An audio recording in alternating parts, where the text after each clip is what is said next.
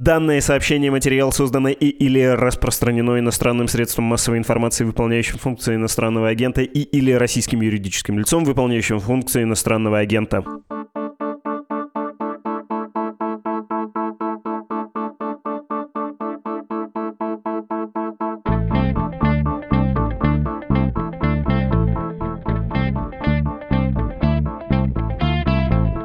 Здравствуйте, меня зовут Владислав Горин. Вы включили подкаст «Медузы. Что случилось?» о новостях, которые долго остаются важными. После начала войны из России ушли многие компании, включая просто-таки символ глобализации, символ капитализма, сеть ресторанов быстрого питания «Макдональдс». Оставшиеся в стране точки продолжили под новой вывеской, на которой написано «Вкусно» и точка.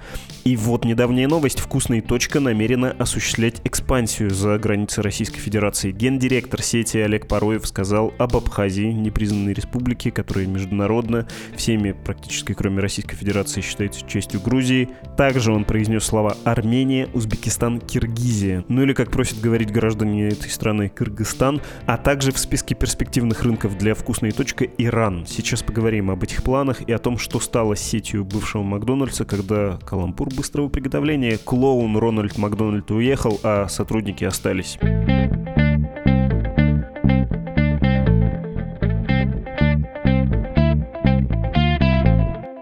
Алина Дедковская, журналистка и автор телеграм-канала Happy Meal с нами. Привет, Алин. Привет. В прошлый раз мы с тобой говорили тоже про Макдональдс, когда не было понятно, кто вообще будет им управлять. Макдональдс сам после его ухода, собственно, Макдональдса из России. И, конечно, я хочу тебя первым делом расспросить и про бизнес, и про планы об экспансии, но не могу не начать с вопроса следующего. Я бы так его сформулировал. Ну как, вкусно? И не точка, а вот знак вопроса. Я бы сказала вкусно и многоточие, потому что сложно описать то, что ты испытываешь, приходя туда. Во вкусной точке я имею в виду, я не знаю, ты там был или нет. Я была сразу после открытия летом, ну раз 10 точно. Потом я уехала из России и вот приезжала в ноябре и, конечно же, я несколько раз зашла в вкусную точку. Видно, как она, так сказать, движется немного вперед, но что-то там меняется. Например, когда летом я была там, еще можно было застать колу. Сейчас это уже добрый кола, миринда, ну вот подделки под фанту и спрайт. И вот эта упаковка, когда ты видишь, что это вроде Макдональдс, но какие-то пустые, безликие упаковки, они пытаются на них иногда что-то рисовать, но это все равно не Макдональдс. И очень странные ощущения, потому что ты в тех же находишься местах, что и Макдональдс, ты ешь те же продукты, что и Макдональдс, но это совсем не Макдональдс. Я много встречала разных отзывов, и есть такая достаточно радикальная группа, люди, которые говорят, что все поменялось, все совсем другое. Вот Макдональдс ушел, Макдональдс был таким классным, а вкусная точка это совсем другое. Я не могу сказать, что это совсем другое, просто другие ощущения. То есть я, на самом деле, в первую очередь поклонник бренда, и большую часть моей любви составляет именно вот то, что вокруг бренда, вот это пустое на самом деле но очень важно для меня. И это большую часть Макдональдса самого составляла. И, например, я разговаривала с одним из своих знакомых, который ярый противник «Вкусная точка», и он мне говорил, ты понимаешь, они даже булочки жарят по-другому. В Макдональдсе не жарили так булочки. Я говорю, подожди, Макдональдс сам поменял рецептуру булочек там за год до того, как ушел из России. То есть просто люди что-то не замечали, а сейчас им хочется что-то видеть, и они придумывают. Потому что, конечно, у Макдональдса большой штат сотрудников, сотрудников был, который достался вкусной точке, лучшие локации. И, например, вот эти сотрудники, а, их больше 60 тысяч, которые работали по всей России, они привыкли работать по определенным каким-то стандартам. И переучить их, естественно, это сложно. То есть нельзя сказать, что пришел Александр Говор и сказал, так, сейчас мы картошку фри готовим иначе. И по всей России готовят иначе. Конечно же, это понятно, это логично, что им легче. Вот у них есть стандарты, прописанные гайды, как готовить, что делать. То есть другой вопрос, что это все теряется. Какой-то навык, навык, какие-то их тренинги, которые проводил Макдональдс. Меняются поставщики. И, например, я заметила в ноябре, что совсем другая картошка. У них же были проблемы с картошкой, она пропадала из меню. Одно время была в Москве, потом даже в Москве, не везде она была. Но вот в ноябре я прям попробовала картошку, и картошка оказалась другая. То есть в этом плане хорошо, что я уезжала из России, потому что на таком контрасте я почувствовала разницу. Плюс я здесь, где я живу, в Риге продолжаю ходить в Макдональдс, и картошка во вкусная точка, как бы я не хотела признавать, она вкуснее. она похожа прям на картошку. То есть у нее такой не химический вкус, а ты ешь, и она снаружи хрустящая, но внутри она такая рассыпается. Стало лучше или традиции российского Макдональдса просто не изжита и поэтому лучше, чем в Риге? Я думаю, что это другой поставщик. Из-за того, что они испытывали проблемы, они какую-то часть, насколько я знаю, закупили, по моим источникам, в Турции. И это та же картошка, которую закупает Бургер Кинг, например, частично. И картошка прям вкусная. Но я не поклонник Бургер Кинга, я не могу сказать, такая же или нет, но она, в общем, другая, она лучше. Но вот этот вкус Макдональдса для меня, ну, у каждого он свой, каждый любит свой продукт определенный в Макдональдсе. Для меня это чизбургер, кола, картошка фри и сырный соус. И вот это вот ощущение Макдональдса, оно для меня, конечно же, потерялось, потому что кола совсем другая. У меня есть знакомый, который работает в руководстве компании, которая раньше была Кола, и сейчас у них другой собственник. И когда был перезапуск продукта вот «Добрый кола», то, что называется сейчас в России это продается, он сказал, Алина, на самом деле классно, просто чуть-чуть поменяли там рецептуру, но разницы не заметишь. Я большой фанат колы, и первым делом, как я вернулась в Россию, я пошла покупать себе эту подделку под колу. Она другая, я чувствую разницу. Мне кажется, она менее газированная, и она очень сладкая. Ну, кола и так сладкая, а она слишком сладкая. Здорово, что ты еще, помимо вкусовых качеств, упоминала про бренд, потому что хочется про это спросить, э, но сделаю это чуть попозже. И любители колы, и любители Макдональдса. Я много лет слышу, как они находят разницу в национальном приготовлении. Даже вот такой стандартной вещи, как кола, уверяют, что западная более наваристая, хотя могу понять, что, наверное, в американской что-то чувствуется другое, поскольку там используется не свекольный, да, вроде сахар, а вот эта у кукурузная. Но когда говорят про разницу в Кока-Коле европейской и российской, ну, не знаю, меня всегда это удивляло. Мне кажется, что тут как раз срабатывает бренд, это важная вещь, да, это сильно влияет на наше восприятие. Но если говорить про еду, ты спросил, был ли я во вкусной точке, я понял, что я не помню, когда я был последний раз в Макдональдсе, наверное, лет пять назад вынужденно мы с компанией заехали, все были в автопутешествии, было больше негде поесть.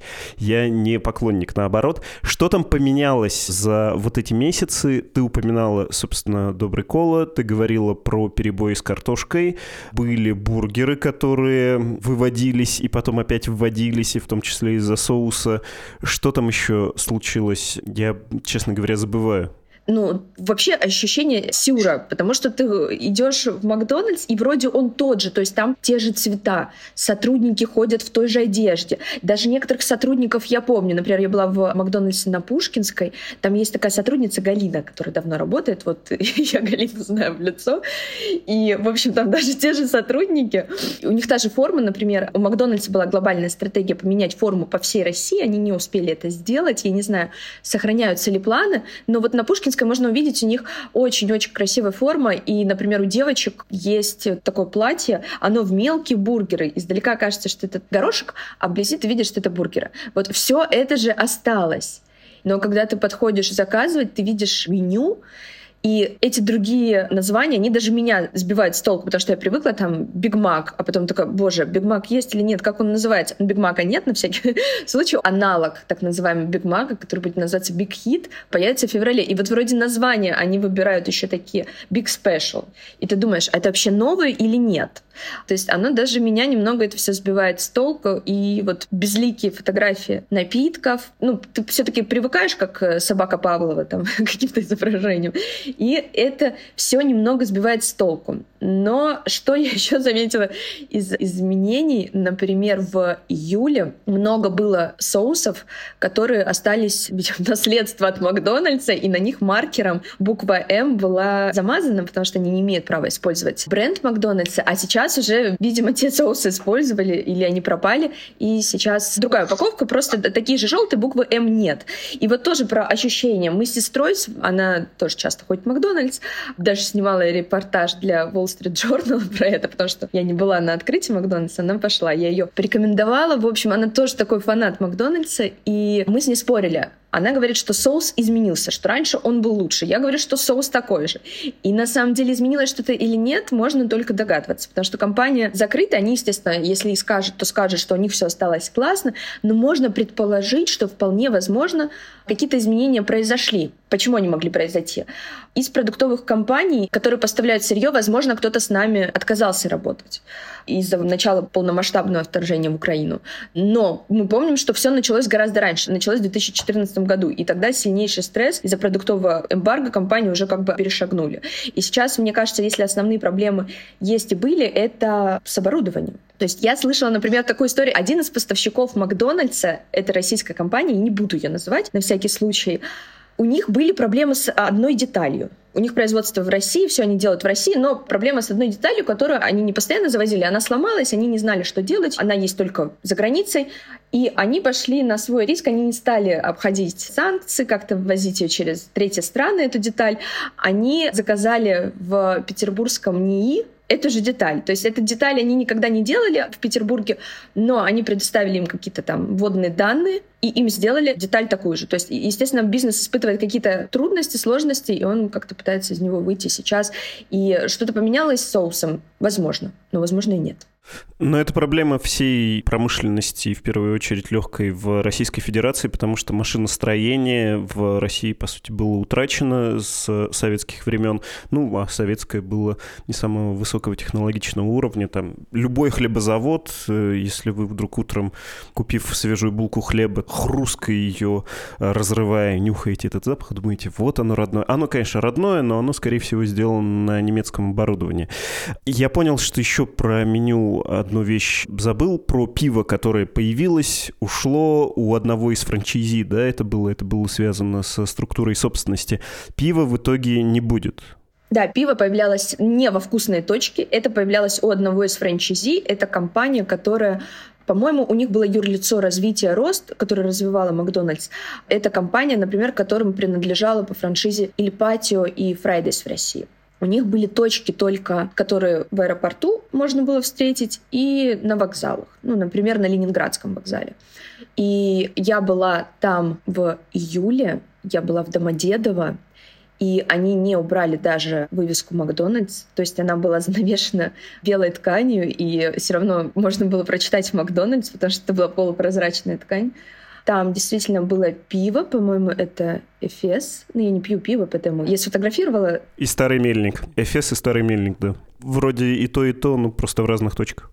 Да, там была подделка под Биг Мак, картошка. Вот я взяла себе ну и тогда у них еще оставалась кола. То есть кола была как кола, это была обычная кола в классической упаковке, а все было другое. И у меня прям такое было ужасное ощущение, что вот если во вкусная точка, ты сомневаешься, изменилось что-то или нет. То есть они как-то стараются держать еще какое-то качество, а в этом было ну, просто настолько невкусно. Там все было другое. То есть прям чувствуешь, что капуста вот эта другая, там соус другой, естественно, и это прям все настолько было невкусно. И, естественно, это аэропорт, это было очень дорого. И я думала, зачем я пошла туда? Ну и упаковка у них другая. В общем, они тогда решили пойти по какому-то своему пути и решили продавать пиво, потому что, ну, пиво берут, это приносит тебе поток людей, выручку, вот. Но, видимо, как-то господину Говору удалось с ними договориться, и пива не будет. Я про меню так подробно спрашиваю не для того, чтобы, прости за каламбур, посмаковать, а для того, чтобы вообще-то сказать всем тем, кто язвил в последние месяцы, в частности, по поводу картошки фри, ну, там, выражаясь языком, кажется, Дмитрия Медведева, да, что сложного пожарить картошку и положить котлету в булку. И вот когда все увидели, что сложно пожарить картошку, я-то наоборот подумал, о, это хороший признак. Люди, которые управляют в вкусные точка, они хотят удерживать качество и соблюдать стандарты, обеспечивать стабильность. Они не хотят делать абы как, то, о чем ты говорила про франчайзи в аэропортах. За это же можно похвалить, за вот это вот стремление, за эту приверженность стандартам? Я бы не хвалила руководство «Вкусная точка», прошу прощения, если кто-то из них будет это слушать, потому что им достался огромный бизнес, уже сделанный, уже готовый, куча сотрудников, лучшая локация. Они, как мне кажется, просто живут на этом готовом и думают о выручке. Простите, может быть, не так. Но я бы хотела похвалить сотрудников. Я не представляю, насколько им сложно работать рядовым обычным сотрудникам, которые пришли в Макдональдс. И, например, Макдональдс — это действительно была американская мечта. Ты можешь прийти в Макдональдс даже в России рядовым сотрудником, раскладывая картошку, и потом ты можешь вырасти до руководящей должности. И многие топ-менеджмент Макдональдса именно по этому пути и шли. Это люди, у которых не было никакой другой работы в жизни. Они пришли в 90-х в 20 лет в Макдональдс раздавать картошку, и потом получали образование, параллельно росли вместе с Макдональдсом. Есть ли такая история «Вкусная точка», я не знаю. Я видела, вот ВКонтакте есть группа Макдональдс под кодовым замком, где общаются сотрудники. Я видела у них много вопросов к новому руководству об устройстве компании внутри. И то есть проводят ли они эти тренинги, не знаю. Да, они явно стараются, но мне кажется, что во многом сотрудники стараются, потому что у меня, например, была такая ситуация, когда пришла во вкусную точку, я сделала там большой заказ, я заказывала 20 сырных соусов себе с собой, потому что за границей их нет, и я вожу сырные соусы из России. И менеджер девушку прям поторапливал, говорит, давай быстрее, мы должны быстро работать. И то есть вот эти люди, которые в сложной ситуации, в тяжелой ситуации, когда им тяжело морально, я не знаю, они не могут уехать, они, может, хотели всю жизнь работать в Макдональдсе, потому что действительно многие шли за этим брендом. А теперь этого нет, это все развалилось, но они продолжают работать и продолжают делать свою работу хорошо, и поэтому я такими людьми восхищаюсь, и мне хочется критиковать вкусная точка, но ради каких-то своих знакомых, не только знакомых, а просто как-то по-человечески мне это не хочется делать. Вот, например, когда я увидела эту сотрудницу Галину, которая долгие годы работает рядовым сотрудником в Макдональдсе на Пушкинской, когда я ее увидела летом, я испытала, не знаю, какое-то тепло. Подумала, ну вот у Галины есть работа. Понятно. Подводя предварительный итог, можно сказать, что на старом ресурсе пока едет вот этот новый, поменявший вывеску бизнес, можно сказать, что никакого творческого переосмысления там нет, и нельзя сказать, что что-то появилось самобытное, вот именно российское, за что можно было бы ценить м-м, вкусная точка, но это, наверное, и хорошо, потому что за стабильностью и за американской мечтой туда, да, ходили. А динамика это в смысле качества, вот тебе как потребителю какая? Тебе кажется, что все это все равно скатится к Дон Маку, к ресторанам, которые уже в Донецке открылись после 2014 на месте Макдональдсов? Я не была в Донмаке, но могу предполагать, действительно вопрос со вкусной точкой — это вопрос, не знаю, ты приходишь в какую-нибудь поделку под Макдональдсов, ну, их раньше все равно было много, в какую-нибудь бургерную.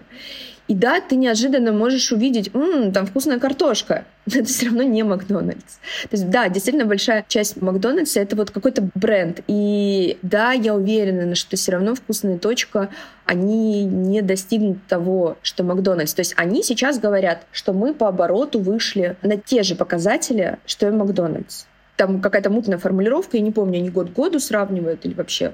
Но э, в любом случае мне верится в это с трудом, потому что но, может, я говорю просто как человек, который влюблен в Макдональдс. Но по моим ощущениям, вот, например, я приходила во вкусную точку на Пушкинскую выходной, там было много людей, но там можно было сесть. Я помню времена Макдональдса, там ты не можешь сесть, вообще просто это невозможно. И, например, вкусная точка отчитывается о том, что у них вот все хорошо, есть такой эксперт ресторанного рынка Сергей Миронов, он достаточно известный. И он в декабре сказал, что у «Вкусная точка» упал оборот на 15-20%.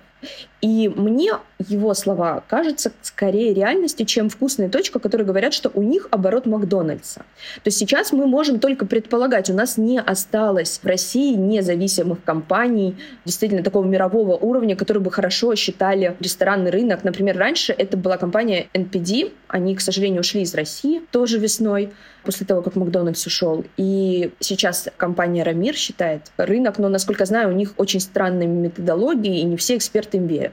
То есть кому верить? Сергею Миронову, эксперту, который все-таки независимый, или вкусная точка о том, что они говорят, что у них хорошо.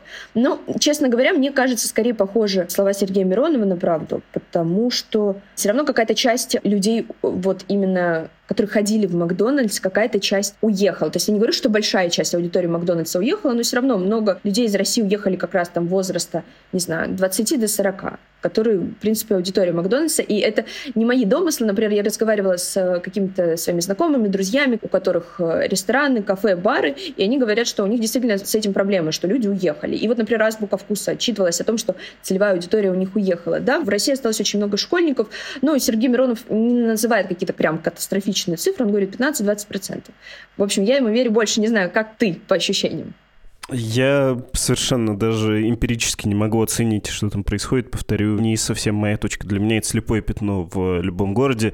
Я хотел тебя попросить оценить э, работу Александра Говора. Ты уже упоминала его. Это владелец «Вкусная точка», человек, который привел Макдональдс в Сибирь как франчайзи. У него есть другие бизнесы.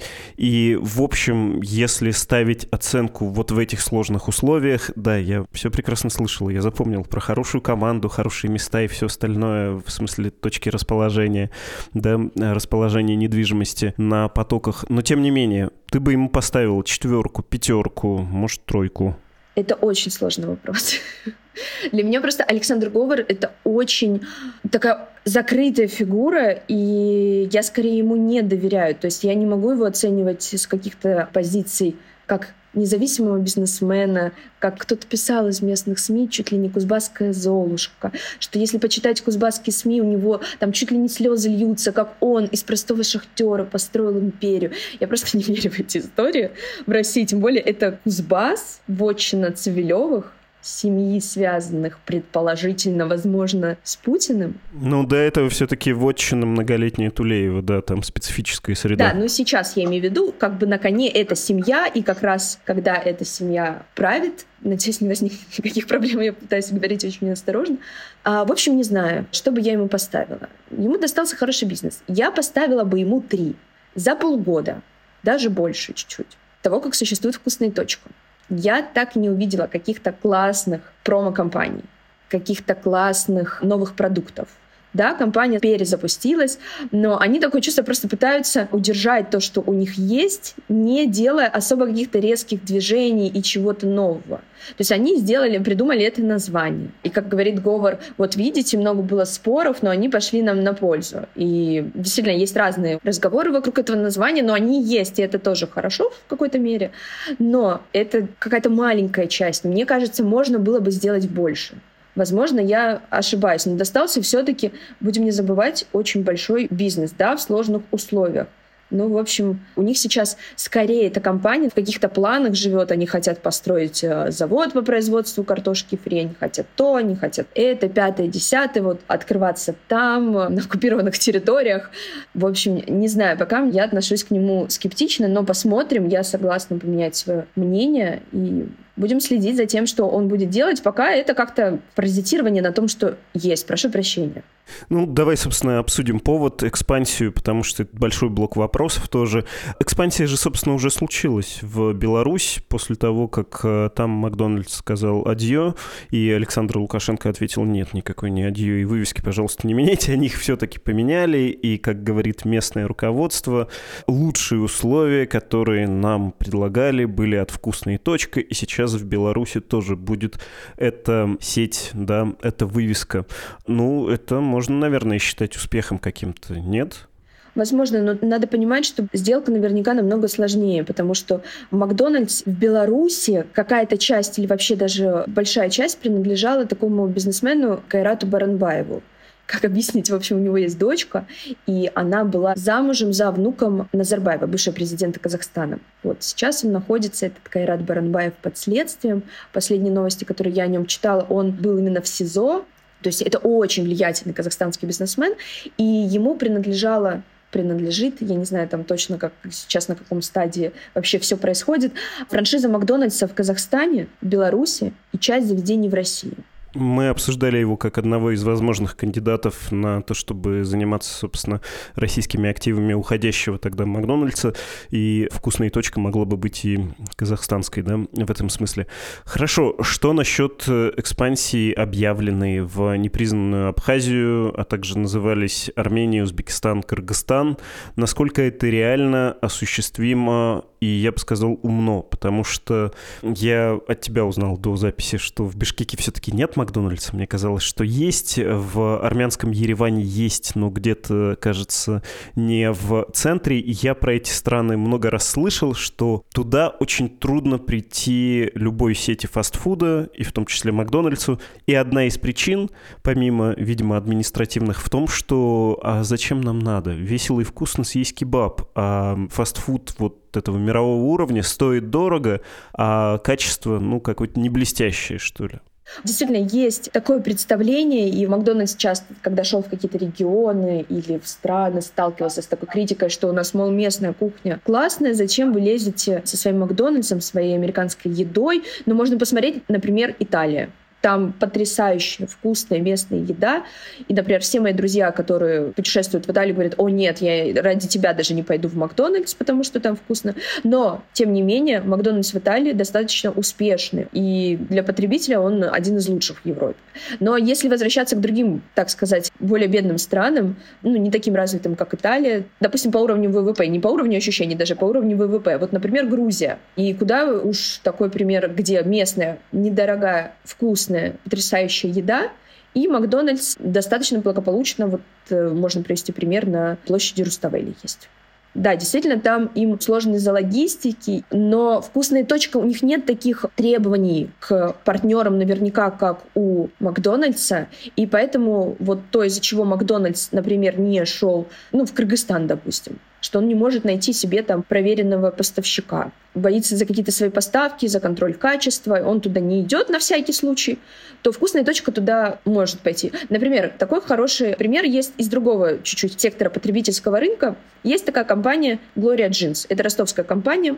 И несколько лет назад, еще там где-то в 2018 году, я начала разговаривать со своей знакомой, которая там работает, и неожиданно для себя выяснила, что Gloria Jeans — это достаточно успешная компания. И я как-то, ну, не подумав, в сердцах ей сказала, о боже, есть Зара, зачем одеваться в Glory Jeans, когда у тебя есть H&M и Зара примерно по такой же цене. На что она мне сказала, Алина, ты не понимаешь, Зара не идет в небольшой город в Сибири, потому что они там боятся не найти сотрудников, они просто не хотят в это ввязываться. Они лучше откроют еще один магазин в Барселоне, который будет прибыльным. А мы туда идем. Вот, и я тогда поняла, что, угу, конечно, в этом есть смысл, и, наверное, такой сейчас смысл у «Вкусная точка». То есть Макдональдс туда не шел в эти регионы не из-за того, что там нельзя получить прибыль. Я уверена, что в Кыргызстане подобное предприятие может быть успешным, и я думаю, если «Вкусная точка», говоря рынки Кыргызстана, пойдет туда, то люди будут туда ходить, плюс ко всему они все равно туда пойдут за атмосферой Макдональдса. Давайте будем честны, потому что «Вкусная точка» известна пока что. Может быть, что-то поменяется. Не как «Вкусная точка», а как компания, которая пришла на место Макдональдса. Я понимаю, что надо, конечно, и Иран тоже присовокупить, который сейчас большой друг России, который назывался как э, один из потенциальных рынков для экспансии «Вкусная точка», но я все-таки не возьму себе никак в толк, почему там это может сработать. Потому что Макдональдс — это супер хорошо налаженный бизнес. Он с разной успешностью действует. Ну, в общем, везде. В Соединенных Штатах, да, он не такая большая мечта, даже как э, за пределами его родины, но тем не менее менее, это классно отлаженный маркетинг, производство и вот такой конвейер по созданию горячего чего-то, ну и для многих людей вкусного. Кроме того, это, безусловно, грандиозный бренд, и когда ты приходишь в Макдональдс, ты как будто ешь саму мать Америку приходить в, во вкусные точки, это как надевать абибас и говорить, что вот настоящее немецкое качество. Ну, во-первых, не качество, во-вторых, не немецкое. Нет вот этой мечты. Сама еда, ну, на мой скромный вкус, она, ну, как будто трудно ей что ли удивить. В чем тут уникальное торговое предложение, прости за этот похабный сленг недобитых стартаперов? С Абибас шикарное сравнение. Я теперь буду его использовать, потому что хочется тебе или нет, люди носят Абибас. И вот действительно со вкусной точка, видимо, такая же история, что человек не может купить себе сумку Шанель. И с одной стороны, кого ты обманываешь, покупая эту подделку на рынке? Но люди все равно ее носят. Это, конечно, большой вопрос. Например, я бы не стала носить, но у меня нет э, денег на Шанель, я не ношу подделку под Шанель, но люди так делают, им хочется прикоснуться хоть как-то так. И в Иране же есть уже подделка под Макдональдс, и то есть это будет еще одна подделка под Макдональдс, и многие люди туда пойдут не как «О, открылась классная новая сеть, вкусная точка, все знают про вкусную точку». Они пойдут «О, открылась сеть, короче, которая купила Макдональдс в России».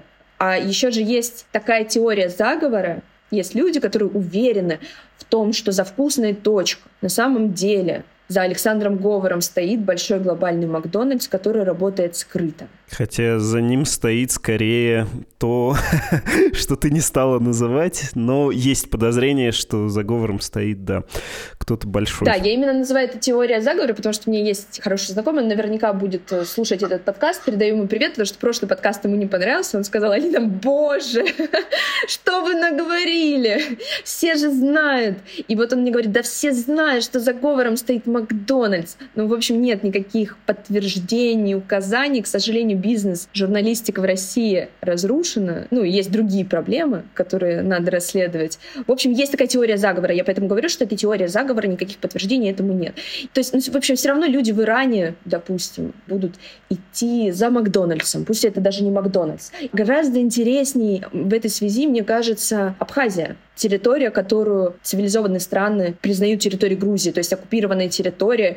И мне очень понравилась цитата. Есть такой Олег Пороев, это гендиректор, раньше он работал в Макдональдсе, и он перешел во вкусную точку. Я его сейчас процитирую.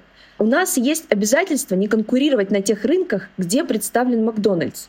Макдональдс присутствует в Грузии. Россия признает Абхазию как независимую страну, а США, где находится компания, нет. США считают, что Абхазия — это часть Грузии. Мы хотели бы выйти на рынок Абхазии, сейчас мы пытаемся эту правовую коллизию решить. То есть достаточно вообще такое очень странное заявление, которое, мне кажется, уважающий себя топ-менеджер ну, не будет делать. То есть это показывает, что у людей каких-то нет признания международных каких-то границ, и они такие, мы хотим пойти в Абхазию.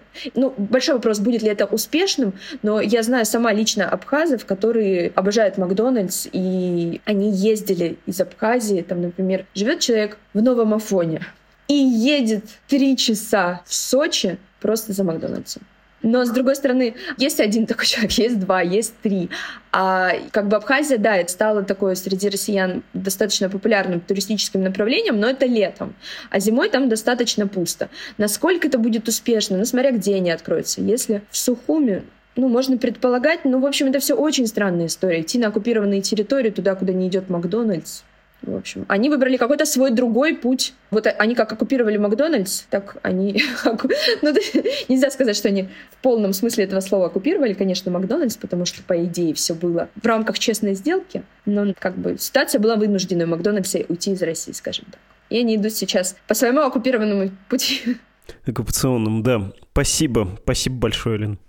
Да, спасибо большое за приглашение. Было интересно поговорить. К сожалению, больше сейчас теории заговора каких-то предположений, но такое время пока. Это была Алина Дедковская, журналистка и автор телеграм-канала Happy Meal. И почему-то хочется в анекдотическом ключе произнести что-то типа «в Советской России даже кассы не свободные». Это я к чему? К тому, что с тех пор, как Российская Федерация признала «Медузу» иноагентом, мало рекламодателей, готовых в кассу нашего издания принести свои средства. И получается, что как бизнес наши издания больше не существуют, зато вы, слушатели, читатели, зрители, финансируете нас, за что мы вам страшно благодарны. Продолжайте, пожалуйста, это делать, если «Медуза» для вас ценна. Страницы для пожертвований support.meduza.io и save.meduza.io на русском и на английском языках, соответственно. Небольшая передышка и прочитаю ваши письма.